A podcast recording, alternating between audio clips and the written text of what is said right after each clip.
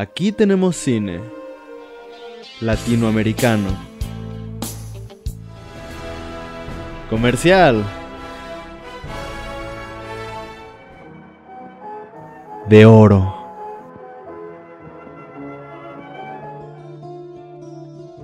De autor. Documental. De culto. Experimental. Cine Club, un espacio para todo el cine. Ok, pues bueno, son las 8 con 11, somos cuatro personitas que están aquí reunidas para hablar de Charlie Kaufman y esta película tan meta, tan extraña que pues Jan nos hizo favor de elegir. Así que explícanos, ¿qué te orilló, qué te llevó a elegir esta película?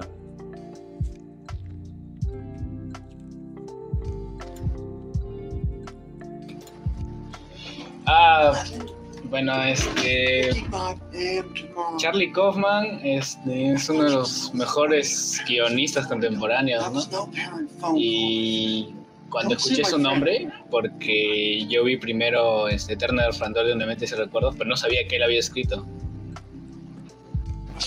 Y investigué sobre él y varias fuentes decían que Adaptation, la, El ladrón de orquídeas, era su mejor película. La vi y me quedé totalmente impactado. Eh, ah, diablos, es una historia tan compleja que trata sobre cómo escribir un guion, pero atrapado en otra historia y y yo tenía que hacer lo que tú lo veas porque como tú, eh, no sé, este, estás en el mundo del cine también, yo dije, no, esa tienes que verla, sí o sí. sí le gustó, sí es muy su tipo de película, por muy, muy, muy acertada la recomendación. Sí. Sí, la verdad es que sí. Cuando termine de ver la película, quieres hacerte una película así. ya las he hecho. No así, pero casi. No, no las has hecho así, no invento. Bueno, es cierto, quizás la, de, la, la de la máquina de escribir, un poco. Ajá. Ah, te voy a hacerle un remake. Mm. claro, claro. Pero sí, faltado. Desde la escena inicial nomás, con el detrás de cámaras de John Malkovich, ahí ya, con eso ya me atrapó ya. Y también con la voz en off de los cuando, comienza, también te atrapó Pues entonces vamos en orden. Me encanta. Sí, tú, Mora, empieza. No, perdón. Me encanta, a mí me encanta cuando, digo, solo porque lo mencionó ahorita lo de la voz en off, yo llegué obviamente a mi, a mi punto de, hmm, ¿por qué está usando en no? Eso es medio trampa. Y me, encanta cuando llega al punto de, donde está ahí con Robert McKee y este y el tipo está diciendo, y jamás, por Dios, jamás en su puta vida pongan voz en off, un narrador en off. Y te quedas como, ah, buena esa calamardo. Este, me gusta mucho que, mm, que toda esta aproximación es tanto su batalla por crear algo nuevo, original y que no esté constreñido a las convenciones de la a las convenciones narrativas, narratológicas y al mismo tiempo que que sea el resultado. O sea, habla sobre su historia y es el resultado de su historia. Y, y cómo reconoce, o sea, no, no es como que se los esté brincando, sino que lo reconoce. Y el, y el problema este de la, de la voz en off es parte del, del proceso, ¿no? Del desarrollo. Que además desaparece, ¿no? Creo que en cuanto les le dan ese consejo, deja de haber voz en off. Sí, hasta el final.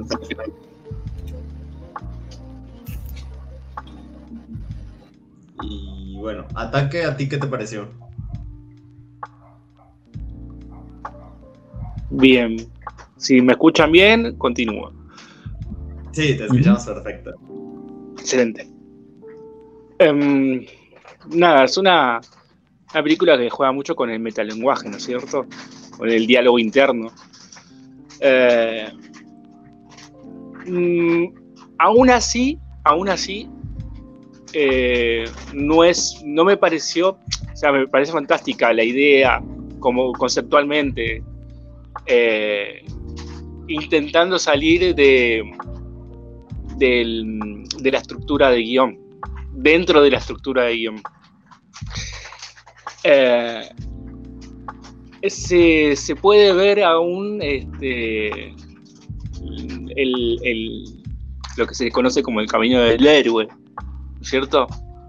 Eh, e- esta idea donde al final eh, el protagonista encuentra una, una especie de reivindicación dentro de su historia y es transformado.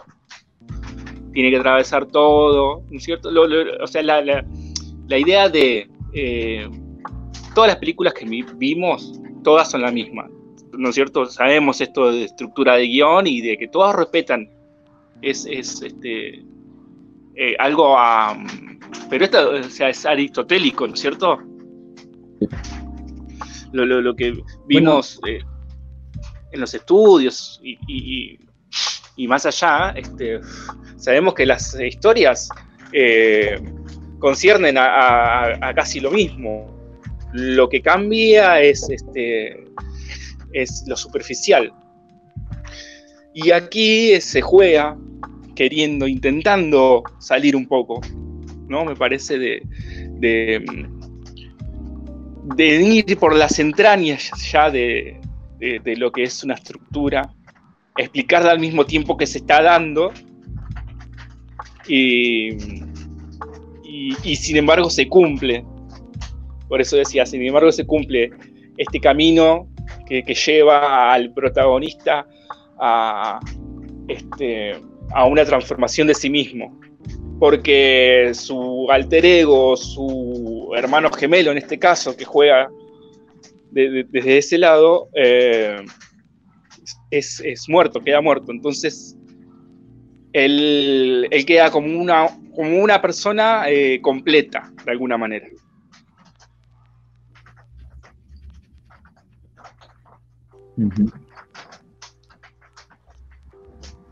¿Les parece? Sí, sí, sí, estoy de No, acuerdo con esa interpretación.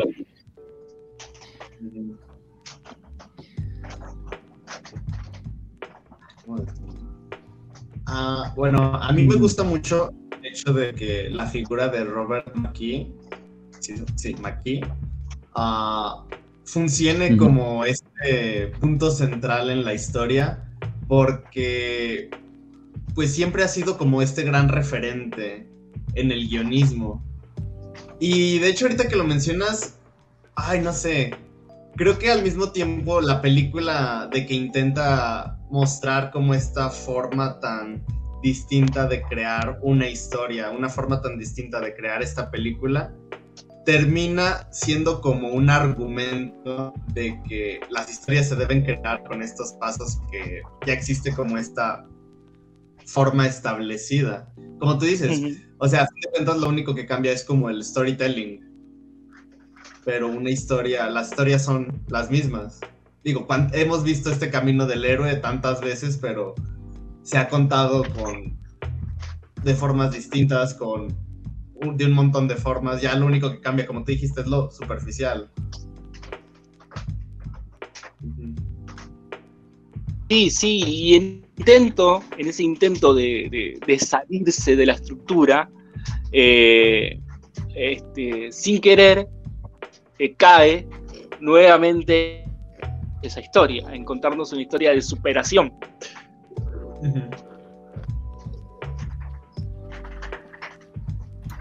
Pero para esa Pero- historia de superación, este, tuvo que pasar todo eso. O sea, por así decirlo, Sí. desde el comienzo se nota al, a Nicolas Cage ¿ven? que está, está en la nada, pues está, mejor dicho, está consumido por sí mismo y él busca cómo, cómo poder este cambiar, ¿no? Algo así. Pero llega el cambio sin que él lo, lo busque. Ah, no sé si me entendí. Sí, sí, es un, es un camino, ¿no? Es el camino donde él eh, no, no, no se encuentra, está perdido, Claro. justamente, y, Sí, y pero hasta no, que no, bueno, cae- ¿qué pasa? no cae en lo convencional porque, porque él lo está buscando. Mejor dicho, él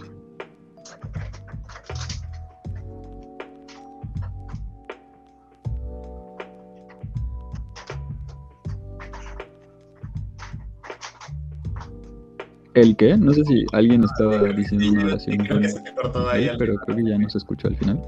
quedó.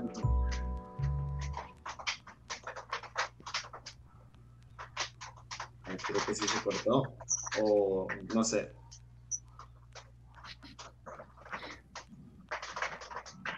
A mí me gusta, yo lo que siento... mm, mm, o sea, sí, sí sigue más o menos la misma estructura, pero también se logra que no haya un cambio, siento. Porque, como dijeron, lo de Charlie Kaufman es más bien como que se une consigo mismo, entendiendo, digo, si entendemos que hay una como metáfora entre como un trastorno de personalidad o una disociación de personalidad, no sé cuál sería exactamente el término, asumo que es como lo de personalidad múltiple porque lo refiere en la misma película, se esquizofrenia. refiere en el, Una esquizofrenia. en, en el guion. Ajá, algo, algo así podría ser también, pero yo digo, o sea, yo uso como lo de término de personalidad, personalidad múltiple porque es lo que se refiere en la película cuando están haciendo el guion con un asesino que tiene ese trastorno, ¿no? Pero Sí. mm, yo estoy de acuerdo en que, a- o sea, a final de cuentas lo que sucede se, eh, se- o en, en una interpretación se puede hacer de que se unen, los dos hermanos son la misma persona, es como un desdoble de él mismo y de sus ideas sobre estructura, ¿no? Su pensamiento estructurado contra su pensamiento creativo. Y al final creo que no es como que él cambie, sino que se acepta y también lo menciono por la alegoría que a mí me parece, bueno, no es una alegoría, pero la interpretación sobre la importancia de las abejas y las flores, que habla, de la, de la que habla el, el tipo este, el biólogo, que mm, dice, ay, no sé si todavía tengo la cita, no, ya no la tengo, pero eso de que las, las flores y las abejas, los bichos, hacen, hacen, el, hacen el amor, pero no saben la relevancia de este amor que se hacen, sino, sino que pues simplemente hacen sus cosas y como resultado de ellos haciendo sus cosas tan sencillas, en el mundo pasan cosas maravillosas. Y es Gracias un poco eso. esto como de solo Gracias a ese acto haces- inconsciente, ¿no? Exacto. Sigue, sigue tu corazón, haz las cosas que quieres hacer, que, que, que tu corazón te mueve a hacer, síguelo, o sea, acepta tus pasiones, tus impulsos, y solo de que los intentes seguir, solo de que los busques y seas fiel a tu naturaleza, van a pasar cosas muy chidas.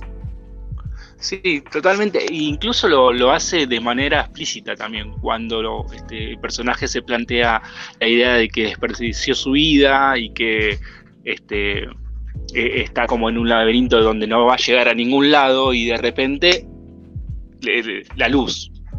Y de repente un camino que lo llevó a, a, sí, a iluminarse, a, a encontrar. Ahí, bueno, voy allá.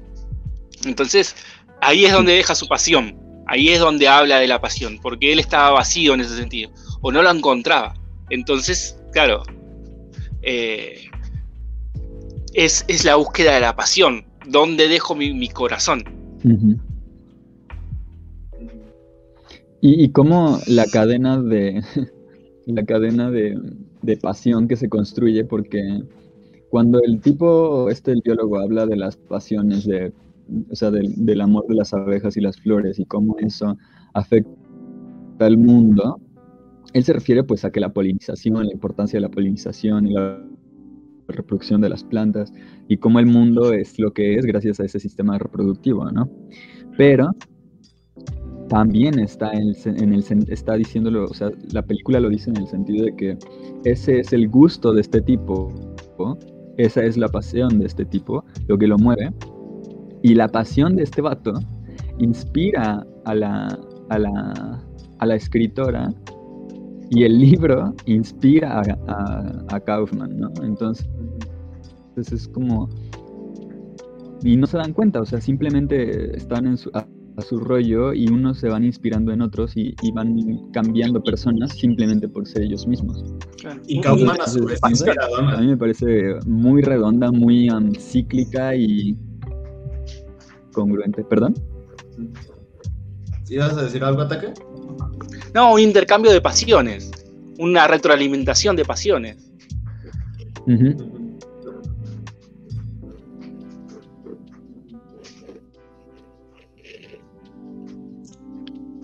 Como en cadena de favores. No sé cuántas veces ya Ni la he visto hace años, pero. No, yo tampoco, pero es como el. Ay, ¿cómo decirlo? Es como el ejemplo más conciso que puede haber. Lo, lo, que dijo de que el libro lo inspiraba a Kaufman, eh, en, sí, en cine es así porque Kaufman prácticamente casi la mitad de la película no se siente inspirado por el libro, no, no sabe cómo escribir, no sabe qué escribir, mejor dicho. Y él en sí se, se termina inspirando por su hermano, creo, por su hermano y, y en sí todo... No, porque yo no estoy de acuerdo con eso. Por, su hermano y lo que pasa, pues, ¿no? Que encontró a la escritora con el Ruch. Yo no creo que sea tanto como no sentirse inspirado por el libro, sino porque incluso él lo menciona como que no podía hacerle justicia porque él ya tenía una visión específica de lo que quería. Él decía que quería demostrar lo hermosas que son las flores, pero pues se pierde en todo el camino de adaptarlo. Y es cuando dice, no, pues debería empezar con un resumen de cómo inicia el mundo, luego debería iniciar conmigo, y así. Claro. aparte de lo que Maki le dijo, ¿no? sí, o sea, sí entiendo el punto de que es hasta... Ajá. ¿Qué? No, te digo de lo que más No sé, hace, hace.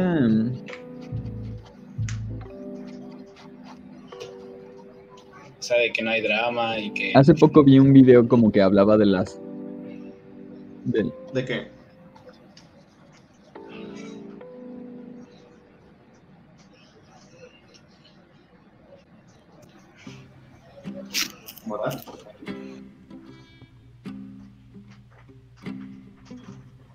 Charlie Kaufman. ¿Estás ahí? Creo que voy atrasado. No, a ver. No, te escuché ahorita. Bien. Bueno, parece que no tanto. Ajá. Okay. Y ahorita ya te estoy escuchando perfecto. No, pues este. Va, entonces, este, yo lo que iba a decir era que sí estoy de acuerdo en la perspectiva de, de que sí se atora con el libro. No es como que el libro le resuelva, pero sí creo que hay inspiración porque yo siento que tanto él como la morra están buscando eso, lo que tiene el tipo, ¿no? Y a los dos como les pica el, la espinita de, de que si alguien puede estar tan loco por una cosa y ser tan apasionado por un tema, quizás ellos también puedan aprender de eso. Y yo creo que sí se inspira, y lo que estaba comentando es que hace, hace unos días vi un video de Evangelion que hablaba sobre cómo la infinidad, o sea, el hombre tiene dos cualidades, no sé si, bueno, no importa el hombre, eh, no, sé ni en qué, filosofías, pero el hombre tiene dos cualidades, la, finita y la infinita. También habla de esto Ernest Becker, que es el autor de psicología que yo, que yo manejo más. Este, que son, tú puedes, tú virtud cuando, cuando te- se reducen todas tus posibilidades, no solo de, de las cosas que puedes hacer, sino del mundo, de la interpretación del mundo y el significado de las cosas. Cuando se reducen todas al mínimo, caes en depresión. Y cuando, cuando están al máximo, te vuelves loco como psicótico, como esquizofrénico incluso. O sea, es como el tope, ¿no? Esquizofrenia es el tope. Pero este. El, el hecho de que él se haya inspirado y haya visto tanto en este libro y haya como se haya conmovido tanto y, y lo que dice Alan, ¿no? Que le quiere hacer justicia y quiere demostrar lo grandioso que es. O sea, bueno, no lo grandioso que es, pero como compartir el sentimiento y se atora en la creatividad, se atora en lo in- infinito, se atora en este, en que tiene que hacer algo grandioso que no se puede ni imaginar él. Y ese es el problema. Entonces tiene que regresar un poco a la estructura y reducir las posibilidades para poder producir algo y no quedarse solo en la posibilidad. Claro. Eh, este, Alan, ¿qué te parece si, o a todos, qué les parece si vamos analizando la película desde, desde, desde que comienza, así poco a poco? así, así, ¿Qué les parece? Sí, me parece muy bien. Sí. Solo que yo no, es, es que yo no tengo la, justo yo no tengo la estructura de acordarme cómo va parte por parte. Pero me parece muy buena idea, a mí siempre me parece muy buena idea esa, solo me cuesta trabajo, pero sí, Claro, si podemos hacerlo juntos, me parece perfecto. Sí, para ir comentándolo todo. Eh, abre con la voz en off, ¿no? Con la voz en off. Su voz en off y pues ese Ujú. monólogo. Y con la, como la ansiedad y la neurosis, ¿no? Ajá. Sí, sí. Nico. Deprimido, muy deprimido. Pues sí, eh, o sea, es que. Ay, es como lo, eh, lo que él menciona, de que es, es- siente que no pasa nada y es un personaje tan. O sea, con el que puedes empatizar tan poco, al menos al inicio, porque pues prácticamente solo siente pena de sí mismo, solo se queja y se ve como alguien agradable. Claro. Ah. Luego Y sigue. que tiene una cita, ¿no? Sí, sí, sí, sus frases. Tus, tus frases, ¿no? No, iba, iba a decir algo. Iba a decir algo, no sé, seca. seca. No sé quién es. Charlie Kaufman iba a hablar. Nada, que tiene una cita y no ves a la morra. Ah, claro, también. Eso nos pasa mucho. Eso. Sí, muy identificado. Es antes de su evolución, ¿no? Antes de, por así decirlo. Antes de. Sí. de ver el sentido. ¿no? Eh, ¿us- ¿Ustedes por qué creen que este, está esa parte donde se ve toda la creación del, del universo? O mejor dicho, del planeta Tierra. así, así. ¿Qué creen que significa? La verdad es que no. No, no entendí muy bien.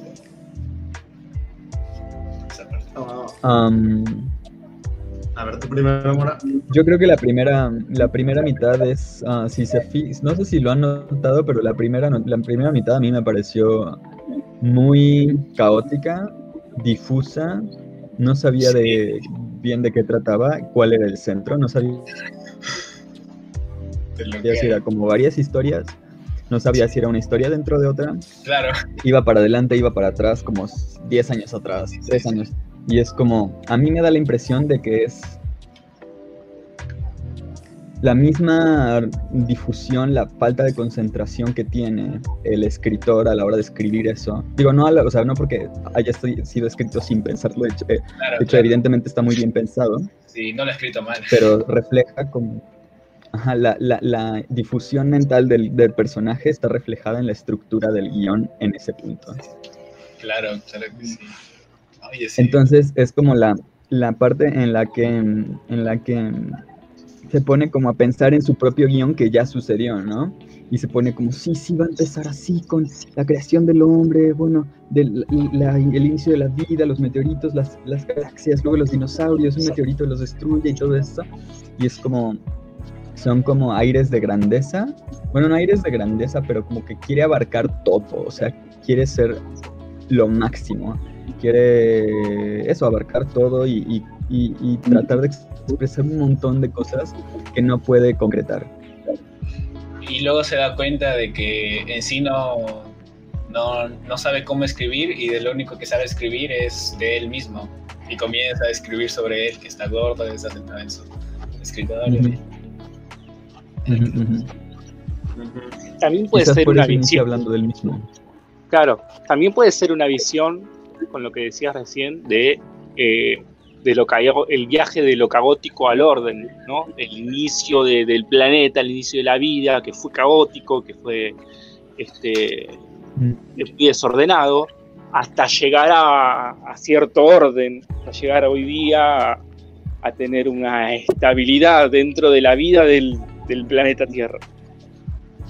y esto sigue la historia de él, conjuntamente dentro de la película, como bien decías vos, eh, que la primera parte, incluso hasta que yo hasta que el hermano no lo vimos en esa reunión donde en- se, se ponía a hablar con una maquilladora, una chica, ¿sí?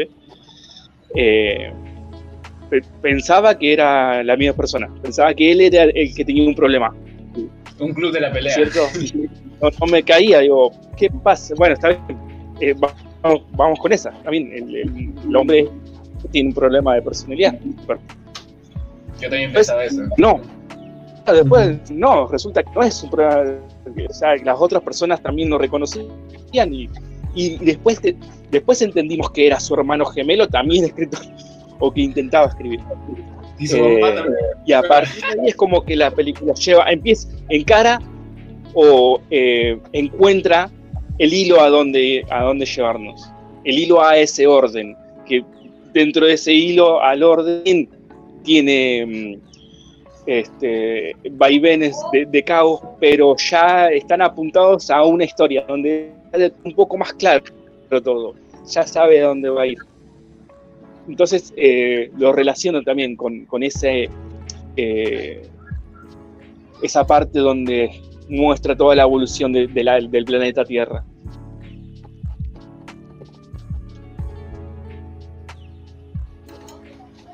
Eh, yo llegué a pensar de que la historia de la, de la escritora, de la escritora era en sí que iba a terminar con el mismo Charlie Kaufman estando detrás de cámaras y él ya por así grabándola y todo eso. Pero luego me da la sorpresa que esa historia también está en la misma historia. Es como que aún se... Ah, es más loco. Sí, como que ya era la película, ¿no? Sí, sí. sí. Eh, hay que hablar de las drogas. ahora.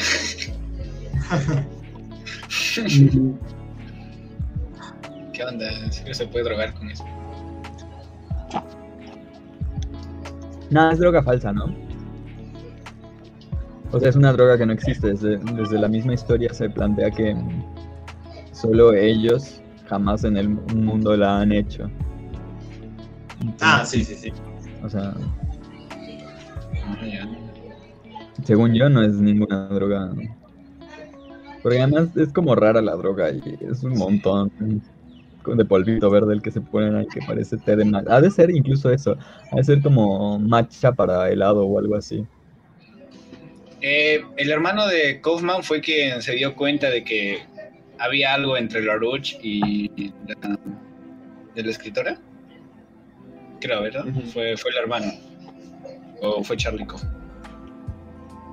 El hermano lo intuyó. Ah, sí, claro, ¿No? lo tenía. Y Kaufman lo comprobó.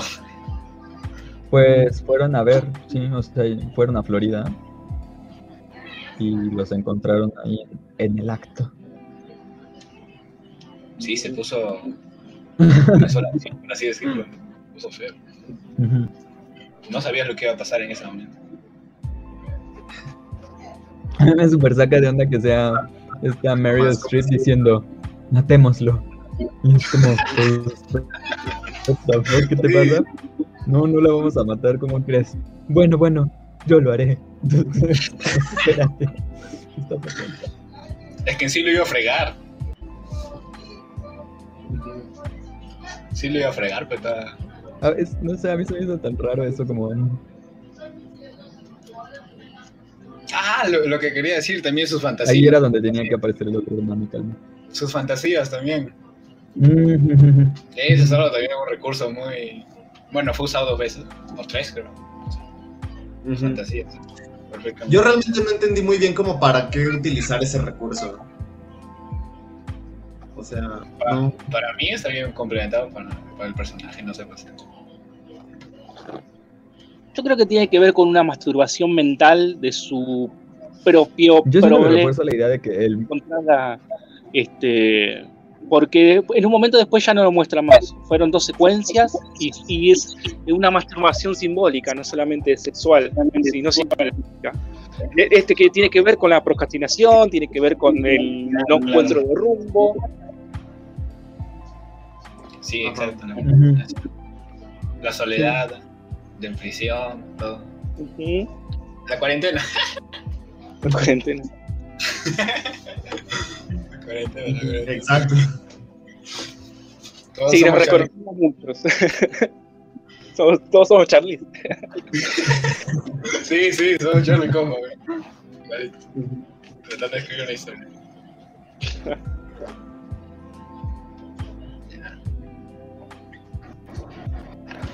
Termina con el inicio, ¿no? ¿Cómo? O sea, con Termina el la en off. Cómo- escribir eh, la película sobre las orquídeas. O sea, pero pues realmente termina ya con él encontrando esta inspiración. Bueno, no, no, no es inspiración, sino encontrando la verdadera. ¿Cómo decirlo? La forma en que él quiere terminar el guion. Hola, ¿me escuchás? Sí, Sí, ¿Me escuchás? sí, sí, sí. Yo te escucho. Yo creo que termina. Y gente, el final puede ser antes del, de- o sea, del comienzo de la película y. Malazo. Que ya sabe cómo comenzar y terminar su película. Termina con el inicio de su película.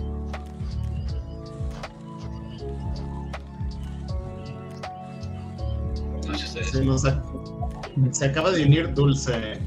Hola. Hola, tarde porque según yo iba a terminar la película, pero al final no pude. Ya la había visto, la he visto como mil veces antes, pero la verdad nunca la he entendido, entonces esta vez quería verla otra Sí. vez y a ver si me la explicaban porque nunca la he entendido. Solo que no la terminé, pero pues dije ya mejor me meto tan siquiera al final. ¿Dónde te quedaste? Ahorita me quedé cuando se quedaron, en que- cuando están en la laguna y que no pueden salir. Ah, Y el Meryl Streep y el. Sí, ajá, y el otro señor sí muero. Ujú. entonces todavía Charlie Kaufman no, no tiene su, su airecito todavía para que. ¿No tienes su verdad? Normal, le spoileamos lo que sigue. Pero ya sabe porque ya la vio. Ajá, pero no lo entiendo. Sí, sí, Es que, ver. quiero hacer una pregunta nada más. El segundo hermano, ¿sí existe realmente o es la imaginación de él? Es que Ah, me... sí, sí. Sí existe. Yo digo, yo digo que es su imaginación. Bueno, Bueno, no es su imaginación. Sí. Yo creo que no es, que creo que no es su imaginación, sino que es una versión de él. Ni siquiera tienen que O ser sea, dis- sí. ni siquiera tienen tendrían que ser personalidades disociadas. Simplemente puede ser una versión de él que no le gusta. O sea, un aspecto de él, como digamos eh, su aspecto en sociedad, como en como ¿A ustedes no les pasa como que a veces sienten que son una persona con otras cuan- cuando, hay gente son una persona, pero esa persona no, no les gusta a ustedes? Como, no, Sí. o sea, yo soy más intelectual y con esta gente tengo que ser como muy ah, simpático, como si de verdad me, me gustara andar haciendo chistes, pero pues de- si les hablo de mis películas no van a entender, entonces eso es lo que me queda. Yo siento que es un Se eso. llama multiplicidad de yoes. Eso. ¿Se llama cómo? Multiplicidad de yoes. O sea, yo creo que es una cosa que, no, que pasa en, un poco en todos lados, porque siempre hay como formas de comportarse con diferentes personas. Entonces siempre Claro. tenemos que ser diferentes. Pero yo además creo que no es algo tan tan porque si se, o sea, si lo piensan, el vato no es tan chido, o sea, no es así como la superestrella, que sea el alma de la fiesta ni nada, solo es como relajado y este Claro, normal. Ajá, normal, ni siquiera es súper relajado, también es incluso como medio nervioso a veces, luego hace como, se ríe raro, hace chistes raros, pero a la gente le agrada y a como que a Charlie Kaufman no le gusta que Donald le agrade a la gente ni que la gente piense que Charlie Kaufman es él. Como que él se crea su ego, su, su alter ego de Charlie, qui- quizás incluso más bien es Charlie Kaufman el, el alter ego, la persona que, que él quiere presentar y que no consigue completamente presentar. Ah, y este. Y Donald es como su versión, pues, de lo que hay, ¿no? O sea, la, la versión satisfecha consigo mismo de, pues, creo bueno, también no es- soy. Ujú, Que tiene Hay un confianza poco en su envidia también. Hay, hay, hay envidia y, y hay este menosprecio. Claro. Dos, dos cosas que se contraponen al mismo tiempo en ese vínculo. Sí. De, de hecho, yo creo que es justo lo contrario. Creo que Donald es como esta idea que él le gustaría ser de sí mismo, de Charlie. O sea, como más relajado, como con esta visión un poco más ah, de Hollywoodesca. sus historias. Ajá, hollywoodesca de sus historias. Pero él tiene que aparentar este mismo estatus por, por el- la misma presión que tuvo al haber creado, al haber participado en ser John Malkovich. Claro. No sería como él quisiera ser Donald, pero simplemente no puede porque por, por, por ser el mismo. O sea, porque Él- También. no puede ser algo así.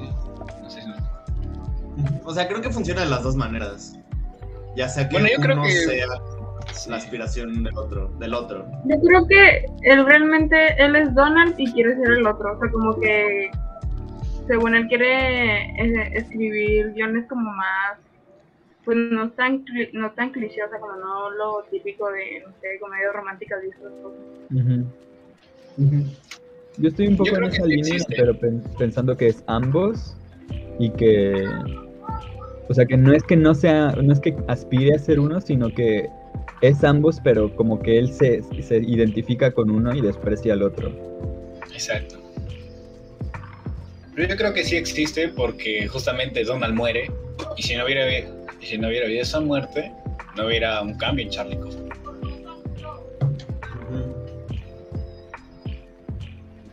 Pero sí hubo porque Charlie fue a, bueno, en, en cierto sentido, ¿no? Sí hubo porque, digo, con la ayuda de Donald, pero fue a ver a la morra y cuando, a la mera hora, que fue cuando tenía que ir a espiarlos, iba a ir Donald, pero él dijo como, no, no, no, yo lo tengo que hacer.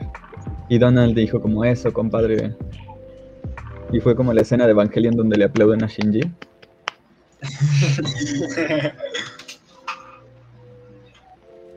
Es que vi eso de Evangelion hace poco.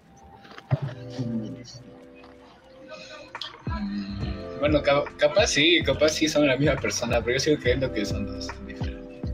Pero a la vez complementarios. Yo creo que, o sea, es que, es que son ambas cosas al mismo, son todas las cosas al mismo tiempo. Ajá, Al final, Son dos personas, pero uno es Kaufman, eh, eso del otro. al final, yo creo que Kaufman logró una película donde todas las cosas están sucediendo al mismo tiempo Y aunque no es completamente infinita, sí tiende a esta infinidad de tantas interpretaciones y tantas Sí. Como líneas, tantos sucesos que podrían estar pasando al mismo tiempo. Cada quien tiene su propia deducción sobre la película, ¿no? su propia interpretación. Ajá, pero al mismo, bueno, al menos en mi caso, es que son todas al mismo tiempo, no es como que me, me tenga, no es como que sienta que es una, sino que realmente son todas al mismo tiempo. Tanto es un, tanto es su hermano, como es una- un desdoble de su propia personalidad, que además eso es una interpretación de los hermanos. Hay muchas versiones donde se considera que los gemelos son el, no sé si conocen el término este de, ay, tenía una amiga que era súper súper obsesionada con esto. El do- exacto, exacto, el El doppelganger. Y que es así como siniestro, medio macabro y como que te quiere destruir. Ah. Hay que seguir explicando lo que es la película del comienzo a Dulce María. Sí, y yendo a ver, para sumar a esta, esta idea que estás diciendo, eh, la película se escribe a sí misma y va Sí, pasando a medida que eh, se va describiendo cosas de manera imagen visual en, en imagen en, en voz en, en voz en off ¿no es cierto? El, incluso el protagonista está en lo que uno está viendo y al mismo tiempo estamos escuchando de lo que el protagonista está haciendo. Mm. Entonces sí, es simultáneo, están pasando todas las cosas al mismo tiempo. Y vemos la historia en tiempo real. Claro, tú estás, presen- tú estás presenciando la escritura de la película. Ujú. En Claro. ese sentido, a mí me gusta pensar que sí Y- le ganó a Robert McKee. ¿A qué? O sea, me Ah, gusta pensar que sí le ganó a Robert McKee y a su estructura de... Claro, la rompió. Ajá. Sí, Es superadora, es superadora, sí, Ajá. es superadora. Pero tiene también sus mismos principios. O sea, si no hubiera sido por Maquis tampoco. Sí, no, eh, incluso. No, no, no, es que no se puede escapar de eso, no se puede escapar. Puede eh, llevar al extremo todo, pero no puede salir de la estructura. Por eso aparece el Ex Machine, el cocodrilo, y lo salva. De hecho. Claro, Yo... Es pero que el, el cocodrilo no es un Deus Yo- Machina. es verdad. No, porque es verdad, no lo había pensado. Ya se había presentado antes el cocodrilo. Al inicio nomás de la película. Ya se había presentado al cocodrilo. Ya estaba en la historia, así que no fue un Deus Ex Machina. Sí, Está, está muy chida esta película, está muy chida. A mí me gusta pensar que sí que lo rompió todo. O sea, yo comparo literatura, literatura sobre todo, no solo latinoamericana, ah, española también, y, y no me he metido, bueno, yo estudié hispánicas, no me he metido en muchas otras, pero la verdad, yo siempre he sentido que esta, esta, esta teoría literaria muy anglosajona de estructura, o sea que es como todo estructura, cómo estructurar a tus personajes, cómo hacer inicio, desarrollo y final, y cómo, o sea, para películas y para todo, se me hace demasiado... O sea, me- es, es muy buena, está muy detallada y es muy funcional, por eso Hollywood es tan exitoso. Pero yo, yo creo que tanto en literatura como en cine se muestra, hay, hay, hay fenómenos que no, que no se explican con eso. O sea, ¿cómo se llama esta? Que es española, alfan, alfan, alfa, alfanjuar, alfanjuar o alfanjuer. Hay un libro que se llama así, que no tiene nada que ver. Hay esta mm, Reinaldo Arenas, no tiene nada que ver. También la. La. mm, Bueno, quizás la región más transparente sí. Incluso, por ejemplo, eh, Cien años de soledad, que es más, digamos, narrativo que los ejemplos anteriores. tampoco creo que tenga Esa un cambio de personajes. O sea, son un montón de. O sea, yo creo que hay muchos contraejemplos que demuestran que sí se pueden hacer cosas muy chidas sin seguir esas estructuras. Y de hecho, la estructura, a- al inicio creo que mencionamos que era muy aristotélica, pero en realidad Aristóteles en la tragedia no habla de cambio de personajes, sino justamente de lo contrario, que los personajes no pueden cambiar su destino. Que los personajes en, en las tragedias, bueno, habla de las tragedias, ¿no? no me acuerdo bien de las comedias, las especificaciones, pero es muy, a mí me, me marca, me impresiona mucho que en las tragedias el es que los personajes van a intentar cambiar su destino, pero al intentarlo lo van a cumplir. Entonces, sí, y eso todavía se parece más a, a esta estructura de, de historia. Yo creo que esta Está- película... Sí, la Está, está- bien lo que decís, pero en, la mitologema, en la mitologema eh, global se cumple esto. mm, De que el héroe cambia.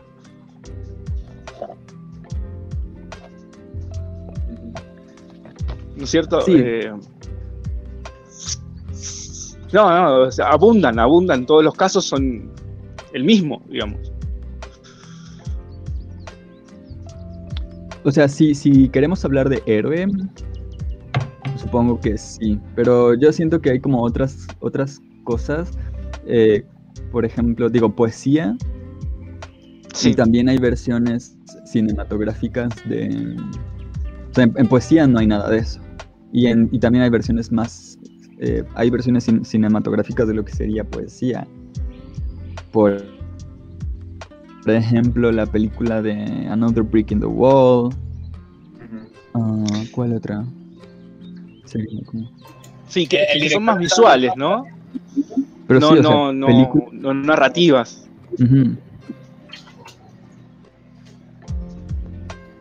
Sí, iba a decir Song to Song, pero no, Song to Song sí fue. Sí tiene una historia de fondo, aunque es muy emocional, o sea, pero bueno. Muy sensacional. O El árbol de la vida. Ah, no me acuerdo cómo se llama el director. De Terrence Malick. Es así, es que es el mismo. No es mal. Sí. Ajá. Ah, sí, sí, ya me acordé. El que no quiere entrevistas. Ajá. Pero sí entiendo el, o sea, a lo que me refiero es que sí entiendo la perspectiva del, del escritor este como de que no se quiere ceñir a eso, o sea, que tú sientes que hay cosas que lo superan, que superan esa estructura. Yo creo que aquí se superó bastante bien. No creo que sea lo más ah, hermoso ni poético eh, en el cine, pero sí que no sé, o sea, sí siento que me gusta que se plantee el desafío, me gusta que lo intente. Y a lo mejor realmente no es como que no se pueda encontrar la misma estructura. Pero yo sí siento, sí la siento diferente y para mí eso vale. O sea, es el logro. Que se sienta diferente, que no.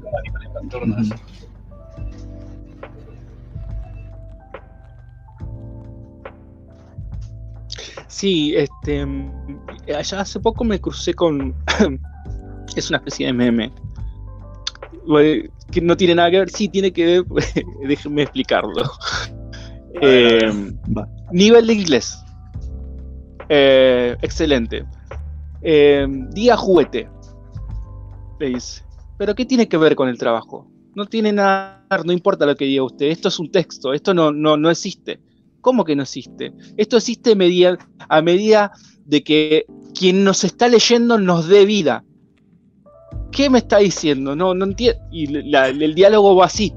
Juega a eso a, a conocer algo que no existe eh, sin el lector, sin el lector que le, que le dé le dé forma, que dé vida. Incluso dice, no tenemos rostro, salvo que el lector nos, eh, eh, nos ponga uno. Eh, ¿Y cuándo va a terminar? Esto termina cuando termine la lectura. Y lo volveremos a ver y cada vez que alguien lo lea. Eh, y esa estructura de em, eh, que la obra cobra vida es, a medida de que está un espectador, un lector, alguien que redondea, porque acá nosotros por ahí tenemos diferentes eh, interpretaciones de esta obra. Eh, pero la finalidad última es que eh, la obra vive mientras haya un receptor. Entonces, eh, podemos, podemos ver diferentes eh, ópticas, incluso verla por un, este, un tiempo después y decir, ah, y encontrar cosas nuevas o tener otra, otro ángulo. Y, y eso significa una obra que vive. Hay obras que sí, que ya quedaron muy en el tiempo y muy marcadas en su contexto, en su momento, y como que es muy difícil. eh, Pasa mucho con, con la pintura. O- o tales, obviamente, pero hablan de un momento en particular de, de- de- de la humanidad, por ejemplo. Eh, y cuando una obra trasciende eso, eh, ahí es este, donde cobra la inmortalidad eh, y donde cobra este, más que nada el estar fresco. Porque esta, esta película tiene años, 15, ¿cuánto tiene? Ni sé dónde estamos, ni sé en qué año estamos, pero eh, esto va a, tra- va a trascender los tiempos. No va a ser la gran película y va a quedar en la memoria de todo el mundo, pero sí este, Mm. será algo a recordar, ¿no es cierto? No, no va a ser, no, no, no va a cambiar la vida. Eh, muy pocas películas incluso eh, lleguen a eso. Eh, obras que lleguen a cambiarnos la vida. Tal vez alguien es muy receptivo y lo logra, pero eh, si la vemos dentro de 20 años, vamos a sentir sensaciones muy parecidas o otras incluso, y eso es lo que habla de una obra. Sí, sí. Que justo si esta película, digamos, desaparecía, o sea, si, incluso si se olvidara, ¿no? Pongamos que se olvida, pero después de 500 años alguien la encuentra y la ve, que va a entender de qué trata, ¿no? O incluso si la llevas a la Edad Media o, o a, a una época o traes a alguien a que la vea, va a entender de qué, de qué trata. Os digo, obviamente hay muchos como problemas de contexto. Sí, sí, Pero sí, sí. Pero es muy atemporal. Ajá, y si lo comparas con...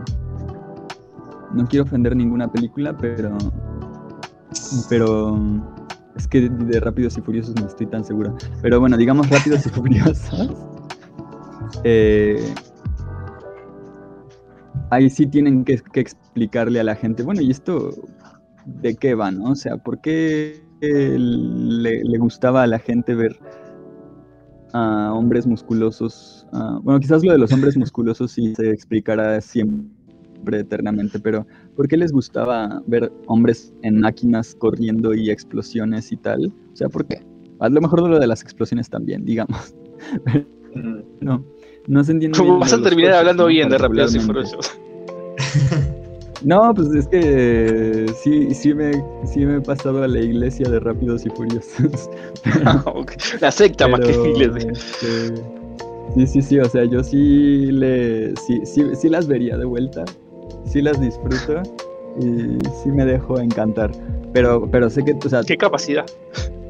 que, que es, que en, en términos semióticos pues no es tan ah, elaborada y tampoco en lo que dice, o sea, sobre todo con el tiempo creo que le han ido metiendo cosas de familia y, y, y este Pero es algo muy. ¿Cómo decirlo? Superficial. Lo que. Sí, dice. o sea, digo, es, es sencilla, es este. Efectivista. es, digamos, sí, pues es este kitsch, que, exacto, que es que, que, que pega, es de lo que pega, que está bien, pero este, pero este tipo de cosas sí, se, sí que se tienen que, si, si, si alguien las viera después, 500 años después o 500 años antes, sí tendría que ser como, ¿por qué les preocupan tanto los coches, no? O sea, es- simplemente es una moda, lo de los coches, lo de... Bueno, también contribuyó a crear esa moda esta misma película. Bueno, no sé, no sé qué tanto, pero... Yo digo que más Pero bien han, ido, han ido evolucionando junto con la sociedad. O sea, empezaron con lo que estaba de moda en esa época y esa misma fórmula solo tuvo que cambiar un poquito para contextualizarse a lo actual, que casualmente siguen teniendo como una misma línea, pero un poquito más grande. Sí, pero bueno, digo, estamos hablando mucho de Rápidos y Furiosos y Adaptation, lo merece. Este, digo, porque bueno, creo que hay suficiente de la película para hablar de la película y no tenemos que estar hablando de Rápidos y Furiosos. Pero sí, o sea, lo que me refiero es como que es, es, es este tipo de obras que se explican solas y que son muy humanas, eso, que son muy humanas.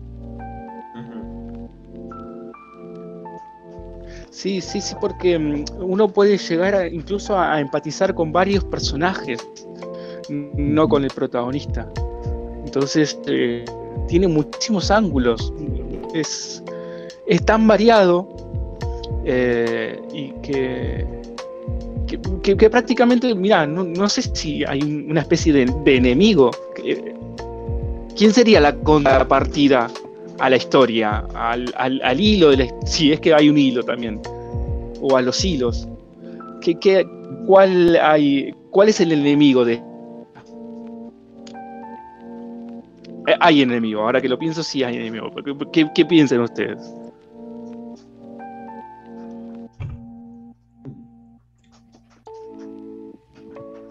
A ver. La ansiedad, a ver, voy a pensar como en, en oponentes, más que, o sea, en, aspectos que se oponen a que el vato consiga lo que quiere. Que son la ansiedad. La ansiedad es uno, porque piensa demasiado las cosas cuando no debe. El ego, en ese sentido, él mismo. Las expectativas. una lucha interna, ¿no? Tanto propias ah, como una introspección a él mismo. Claro. Nada, una cuestión interna. Porque ni siquiera su hermano la- termina de, de- de caernos mal a nosotros. No nos muestra como este patético que está acá. No, no es tan así. Incluso en un momento se reivindica porque él siempre está de buena onda. eh, incluso cuando reconoce el honor de estar trabajando con su hermano o que él lo ayude, agradecido y todo. O sea, no es malo su hermano, es su contraparte no maligna. Ni siquiera la esposa del chimuelo que lo deja por casi matarla, ¿no? Que se me hace súper triste eso. Ni siquiera los que se están riendo del chimuelo. Bueno, quizás eso sí, fíjate. Quizás eso sí porque, digo, no por ellos, porque digo, a fin de cuentas apenas son personajes, pero, pero el reírte de la gente por no cumplir con una fachada, a pesar de que es perfectamente feliz, ¿no? O sea, el tipo, digo, tiene sus tristezas, tiene su, se enoja y, y sufre cosas, pero es feliz, en general es feliz. Y no, no depende de lucir bien o de aparentar estar bien o de tener o mostrar algo que tiene, sino de ser él mismo y seguir su pasión que le nace a él.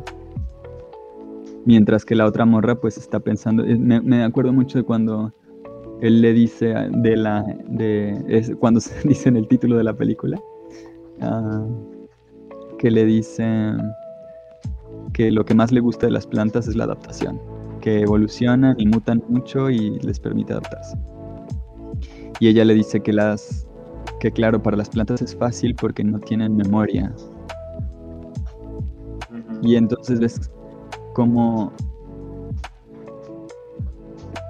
Es verdad, ella vive en el pasado, vive en quién es, su ego es quien ya es. Bueno, muy parecido a, a Kaufman, pero Kaufman vive en la posibilidad, en quién en, en, lo que él tendría que entregar, en lo que él, tendría que resolver en cuanto al guion, cómo debería ser esa idea perfecta de lo que debería ser, mientras que ella está como atorada en, pues ya me casé, me quiero divorciar, pero no tengo vía libre sin que nadie me juzgue.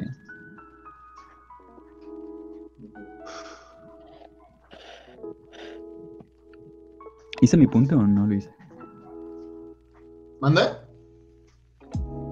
¿Dije algo con sentido o, no? Para nada. No, no, sí, sí, sí. este, es- no sí, sé porque sabes qué, Eh, no- eso, eso nos eh, invita a, a ponerlos en, en- en diferentes lugares. Desde esta escritora donde tiene su vida resuelta y tiene una infelicidad interna, donde está buscando su pasión. Al, al mismo tiempo que está buscando algo, o algo que le, ha- que le haga renacer su pasión. Y lo encuentra en un tipo donde no, no, no cumple con est- estatus sociales, pero nosotros sabemos internamente que el tipo es pleno, que el tipo pasó por diferentes pasiones y, y- y, este, y transcurre su vida de esa manera, incluso, incluso eh, pasando por una desgracia como perder todo, y él supo este, recomponerse, perdió su, su este, esposa, eh, y, él es feliz, y él, bueno, no, no, no sé si es feliz, pero es pleno. Eh, entonces nos plantea de, casi todos los personajes que aparecen, lo- lo- lo- los principales, digamos, eh, tienen una historia detrás y un lugar donde ponerse. Si eso es también más o menos como lo querías encarrilar. Pero sí es cierto. Ajá, Creo que todo eso se resume en este último diálogo que tiene este Donald antes de. No, no es antes de morir, sino cuando están ahí.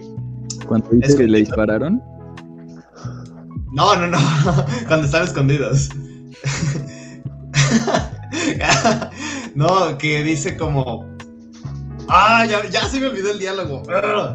Es acerca, es acerca del amor. dice, me dispararon, ¿no es de locos? No, acerca de. Ah, ¿cómo va? Como lo importante no es, es lo que amas, sino lo que. No, lo importante es lo que amas y no lo que te ama a ti. Lo que te ame, sí. Lo que te ame.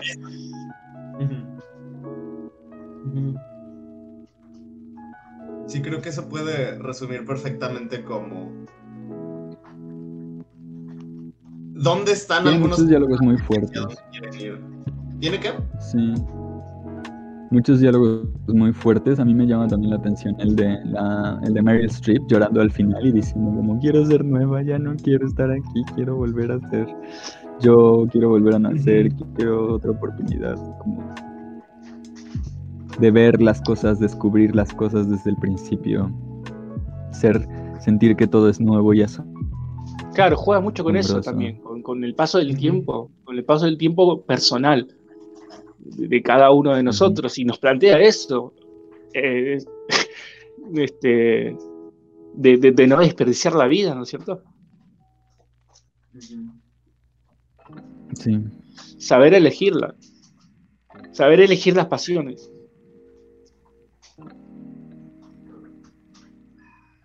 Sí, que es algo que eso estaría bien que se enseñara y fíjate que no tengo ni idea de cómo se podría enseñar algo así. O sea, cómo realmente te pones a buscar cuál, va- cuál es tu pasión. Hay orientaciones vocacionales, pero son más que nada meramente laborales, pues no tienen Sí, que ver exacto. con pasiones, ¿no? Además, tiene mucho que ver con tus aptitudes y no con descubrir cosas en el mundo. O sea, porque una vocación, o sea, en el sentido como es la orientación vocacional, lo que te da es un trabajo donde te puedes desempeñar, pero tú no quieres un trabajo donde te puedes desempeñar, ni siquiera quieres descubrir una cosa que sea tu cosa, porque en la historia, en esta historia, yo creo que es algo muy bonito y muy cierto. Digo, porque casi todo lo, positivo se nota en el biólogo que estudia las plantas. El tipo toda la vida estuvo como de un lado para otro, ¿no? Y en cuanto ya algo no le gustaba, lo dejaba para siempre y encontraba otra cosa. Y así quizás es como dejas. A lo mejor es eso. A lo mejor es A lo mejor es eso, totalmente. para, para poder encontrar algo, tienes que dejar todo lo demás. O sea, te tienes que dejar todo. No, no, Sí. no, ir, ir, ir, este, ir variando, Ajá. no quedarse con algo. Sí, pero me refiero en el sentido de que él suelta. Cuando algo ya no le gusta, lo deja completamente. En el sentido como esto, muy cliché quizás de lo bueno llega cuando, bueno, no sé cómo es, pero que cuando, que para que algo bueno te llegue te tienes que deshacer de todo lo malo. O todo lo que no quieres, ¿no? Pero en, en el sentido de estar dispuesto a que lleguen cosas nuevas y no quedarte pensando que algo que ya no te gusta, cómo hacerle para que sí te guste. Sino seguir tu corazón, o sea, sinceramente seguir tu corazón. En, en todo ámbito de vida. Sí. En todo ámbito de vida. Y eso nos plantea. Sí, lo relaciono mucho con esto que dice Meryl Streep de que, quien, que no tienen memoria. Y claro, la memoria es lo que te hace pensar que te tienes que quedar en un lugar aunque ya no te guste. Lo que ata. Sí, está el concepto de la memoria que ata, ¿no? Sí. O sea, tú tienes como tu idea de que esto me gustó y fue bueno. Quiero que, que vuelva a ser bueno, quiero que vuelva a ser. Es como eso, ¿no? Quiero volver a ser niña, quiero volver a ser nueva. Cuando más bien tienes que ser la nueva persona ahora. O sea, tienes. Ajá. No tienes que volver, tienes que ir hacia adelante. Y esos son esos sentimientos Sí. súper comunes. Sí, sí, o sea. Bueno, no sé si a ustedes les ha pasado, pero este sentimiento de que de repente nos sentimos Sí. estancados y decimos, no, quiero irme a otra ciudad, empezar con nueva gente, que me redescubran, redescubrirme yo, o sea, wow. No, no, también eh, esto de si yo tuviera menos eh, más tiempo, menos edad, hubiese hecho tanto y no reprochar cosas del, de- del pasado que siempre nos pasa, que es muy normal, que estamos también muy con eso, que, que está esta idea de la inmediatez y los resultados ahora porque no damos el tiempo. Y, y es una idea de, de, Tarkovsky que dice habitar el tiempo, ¿no? Y.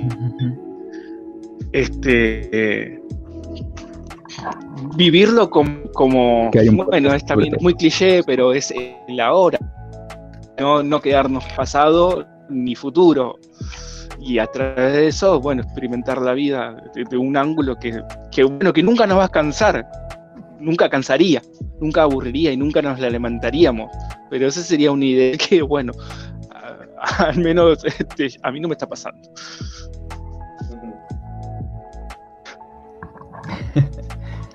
Que bueno, nuestra audiencia sí puede volver en el tiempo en internet y escuchar el podcast de Tarkovsky que tenemos subido.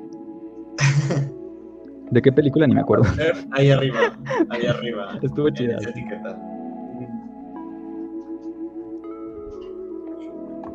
estoy anotando el número para que no se me olvide en qué momento poner la etiquetita. Muy bien. Pues sí, o sea, me gustó mucho la película. Me gusta mucho también la la intención y el espíritu de la película.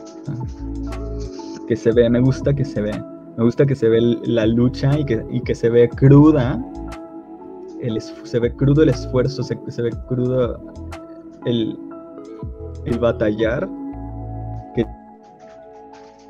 tienen por expresar y que no es como ya quedó, pero al mismo tiempo es lo que la hace perfecta. O sea, sí.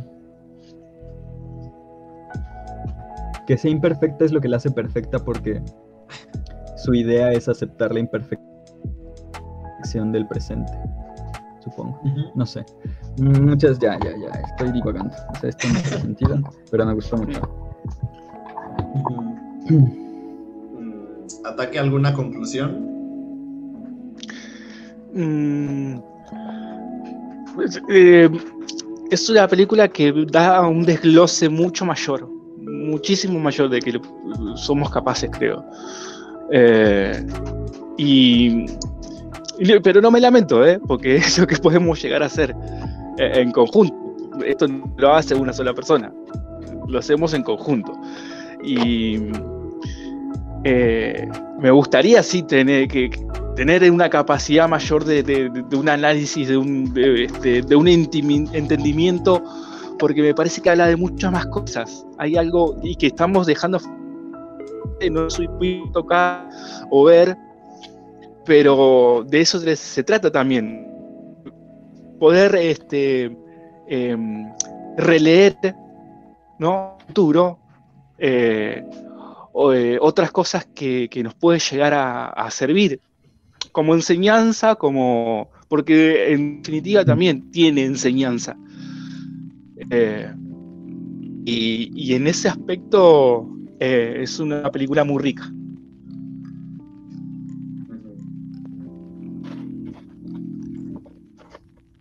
Dulce, sigue Y es positiva, y es positiva, ¿no?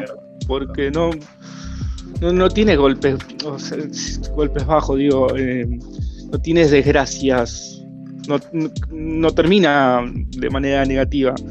Es un, es, e invita a la posibilidad de cambio, la posibilidad de, de, de traspasar, de superarse a sí mismo. Ujú.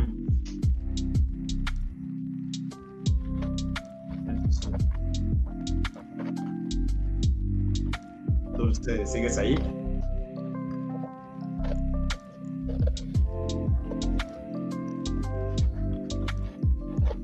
Ay, ya no está. Dulce. No le entendió. Yo creo que no fue Dios. suficiente nuestra explicación. Es que sí los estoy no, escuchando, entendió pero todo. no comento porque realmente no tengo nada que comentar. No, les- no, no la puedo procesar aún. Yo solo escucho y ya. A ver si. La voy a volver a ver ahorita en la noche, verde. a ver si ya con todo lo que escuché medio entiendo. ¿Te sirvió o te hicimos más bolas? Pues, pues sí me sirvió, o sea, no le entendí al 100, o sea, no lo he captado al 100, pero pues, de algo me debió haber servido.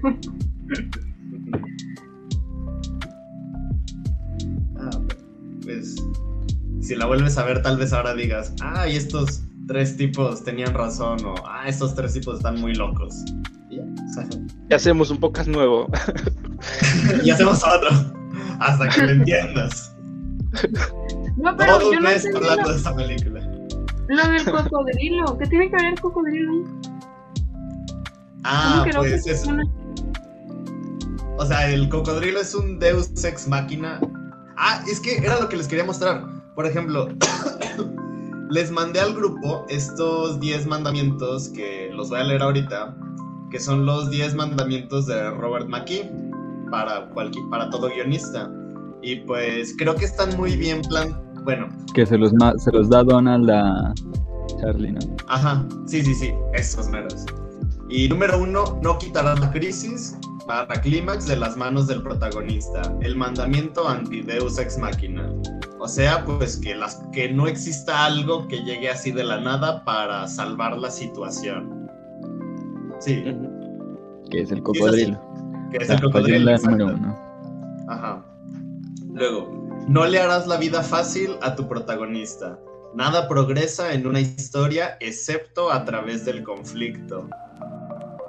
Que es Donald, porque Donald le ayuda. Ok. Ajá. Sí, sí, sí. Exacto. De hecho, Donald le ha- hace el trabajo por él, ¿no? De hecho. Él es el que termina. A mí me sorprendió también eso. Me sorprendió cuando Donald le dice, pues yo te lo hago, no te preocupes. Y es como, ah, chido. Qué, qué buen amigo. Como Mora, con mis guiones. Luego, número 3. No harás exposiciones por el mero hecho de hacerla. Dramatizad. Convertid la exposición en municiones. Que es lo del diálogo interno, ¿no? Ajá, el diálogo interno, la forma en la que inicia, eh, de él hablando sobre sí mismo, e incluso también este diálogo final de él hablando de sí mismo en el presente sobre cómo va, cómo quiere terminar la película que estamos viendo, pero que es la película que está escribiendo. Muy meta todo. Sí. Luego, no usarás falsos misterios o sorpresas baratas. Yo digo que aquí entra pues todo esto de lo de Meryl Streep y las drogas. Podría. Mm. Sí. Luego, deberás respetar a tu audiencia, el mandamiento anti-chapuzas. La orquídea fantasma. Y ahí está el. Vamos a ver. Sí, continúa. ¿Cuál fue el último? Eh, deberás respetar a tu audiencia, el mandamiento anti-chapuzas. Este sí no le ¿Qué sería entiendo, no le entiendo muy bien. No entiendo a qué se refiere. Es Es como, como de. que no debes no explicarles, ¿no? Ajá, no, no sobreexpliques las cosas. O sea, no trates a tu audiencia por tontos. No Ah, expliques demasiado sí. las cosas.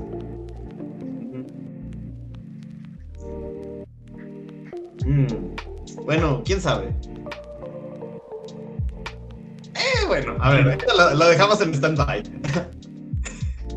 Conocerás tu mundo como Dios conoce este.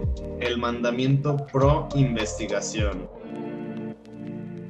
Pues pr- prácticamente ahí va todo sobre Charlie Kaufman intentando escribir el guion.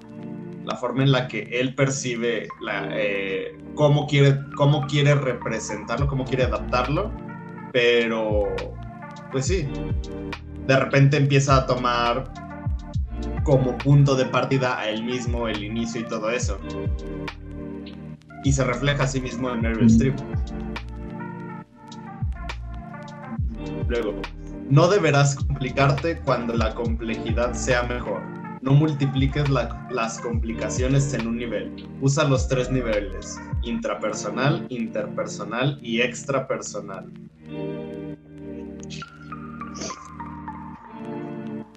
Siempre es, in- in- interpers- siempre es intrapersonal, solo es intrapersonal.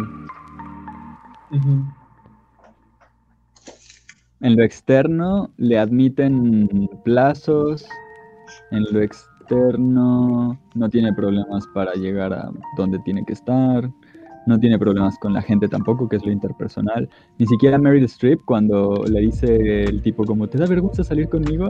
Es como, no, no, ¿cómo crees? Ah, bueno. Ajá. Ojalá todo fuera así de fácil. Pero en realidad sí es muy parecido a la realidad. O sea, en re- o sea, se siente natural no porque sea una historia normal, sino porque pues es como una historia real. O sea, no es una historia convencional, pero sí es real. Sí. Salvo por lo de matar gente. Tampoco es tanto. Ajá. Luego, número 8. Deberás buscar el final de la línea, llevando a los personajes a los confines y profundidades del conflicto imaginables dentro del propio campo de probabilidad de la historia. Aquí yo creo que sí lo, lo siguieron, o sea, porque, ¿cómo se dice? Pues a fin de cuentas, el clímax de la película termina en un terreno que, al que se había viajado previamente. Y, o sea, como que todo, todo tiene sen... Ah, ¿cómo decirlo? Tiene sentido narrativamente porque... Yo, A ver, ¿qué ibas a decir tú?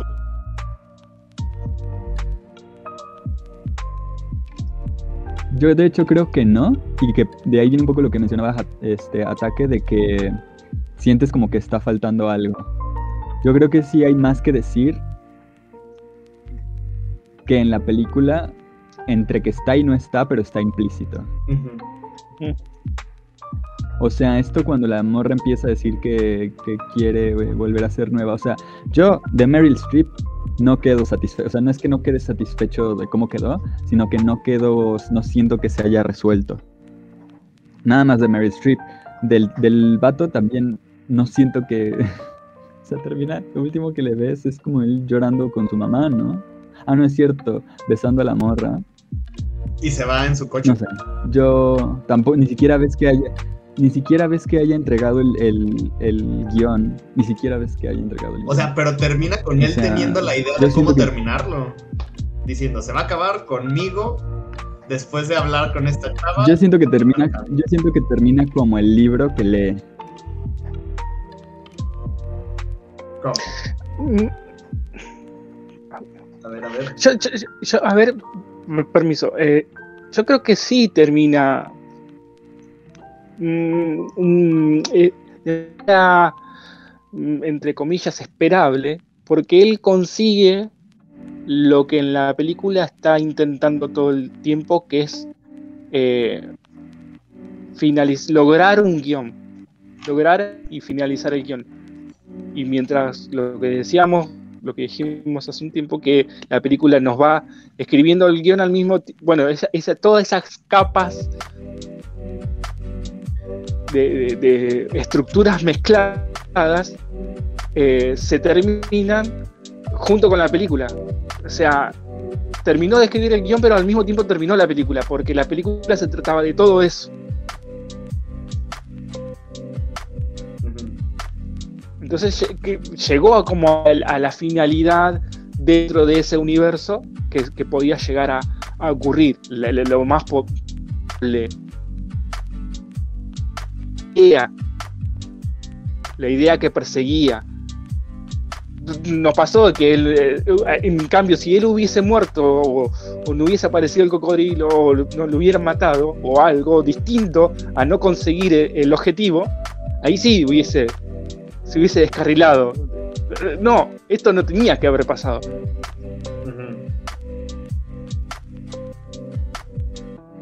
Sí, puede ser.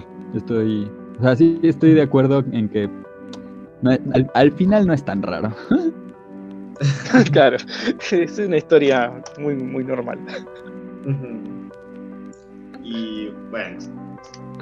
Bueno, Eh, eh, eh, Ujú. Eh, una cosita más. Acá, acá hay un, un teórico, acá en Argentina un teórico de cine, eh, habla de eh, historia compleja, eh, trama sencillo y viceversa. Trama sencillo, historia compleja. Entonces, como historia es sencilla, pero tiene una trama muy compleja. ¿Estamos de acuerdo? Sí, sí, sí. Eh, sí, sí, sí. Yo siento que la historia no solo se explica en la estructura, sino que mucho está en la estructura.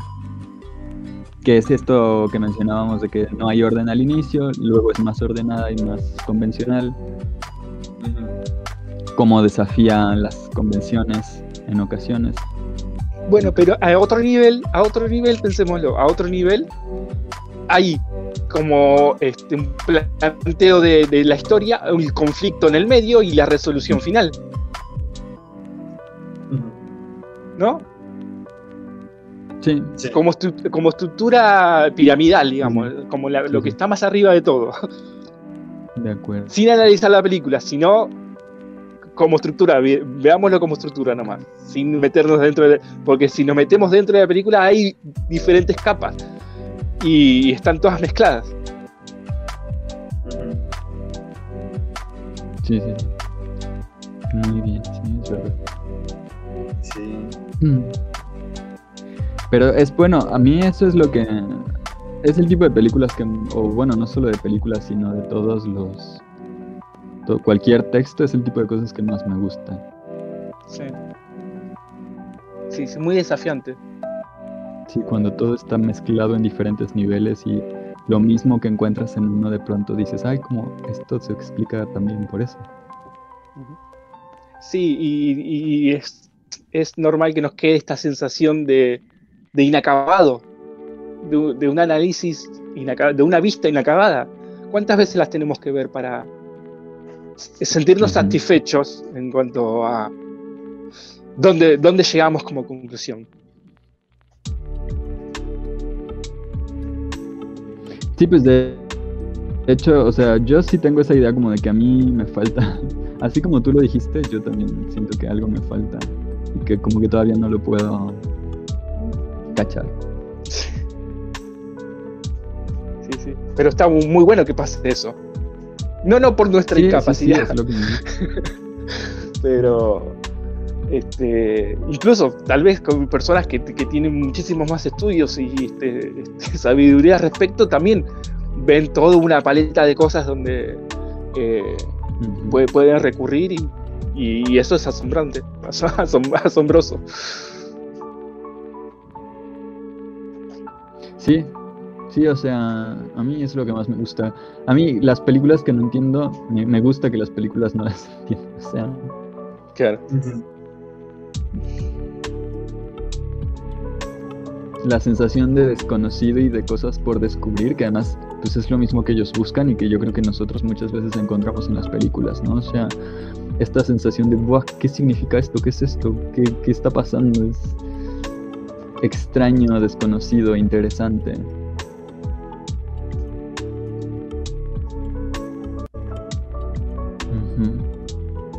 Pues muy bien, muchachos. No sé si hay algo más que comentar. Te saltaron dos mandamientos. Ah, es verdad. Ah, verdad. Dale. Eh, no escribirás obviedades, pondrás un subtexto debajo de cada texto. Ah, bueno, eso sí se cumplió. El último sí se cumplió. No, ese es el noveno. El último que dijiste sí se cumplió. No sé si dijiste dos o era uno solo, pero. No, eh, son parte de uno mismo. O sea, no pondrás obviedades, Mm. coma, pondrás un, bueno, punto y seguido, pondrás un subtexto debajo de cada texto. Y el último, reescribirás. Y esos son todos los mandamientos de Bueno, ese, tal vez no, este tal vez no, no se cumplió en la película porque el remate para que eso coincida, a, mi entender, sería esta es la película, este es el final de la película cuando termina, este va a ser el guion de, de la película y que plantea una duda de acuerdo a la, a la reescritura.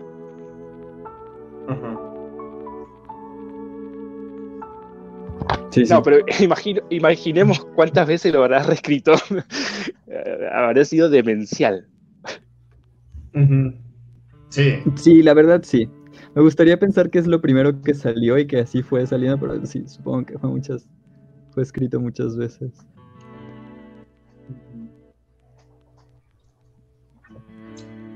Pues bueno.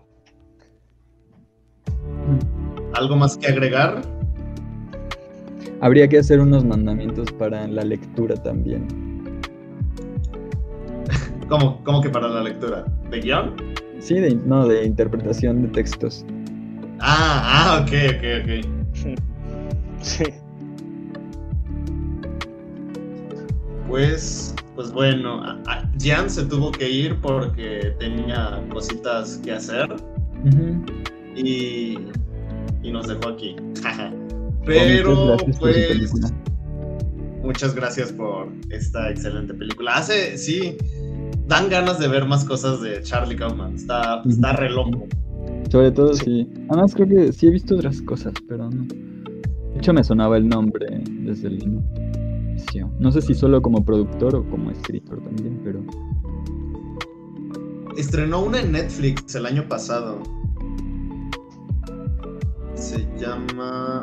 Creo que es la de I'm Mm, Thinking mm. of Ending Things. No la he visto, pero está en Netflix. Y pues para. ajá, para terminar la tradición, es momento de girar la ruleta decisiva.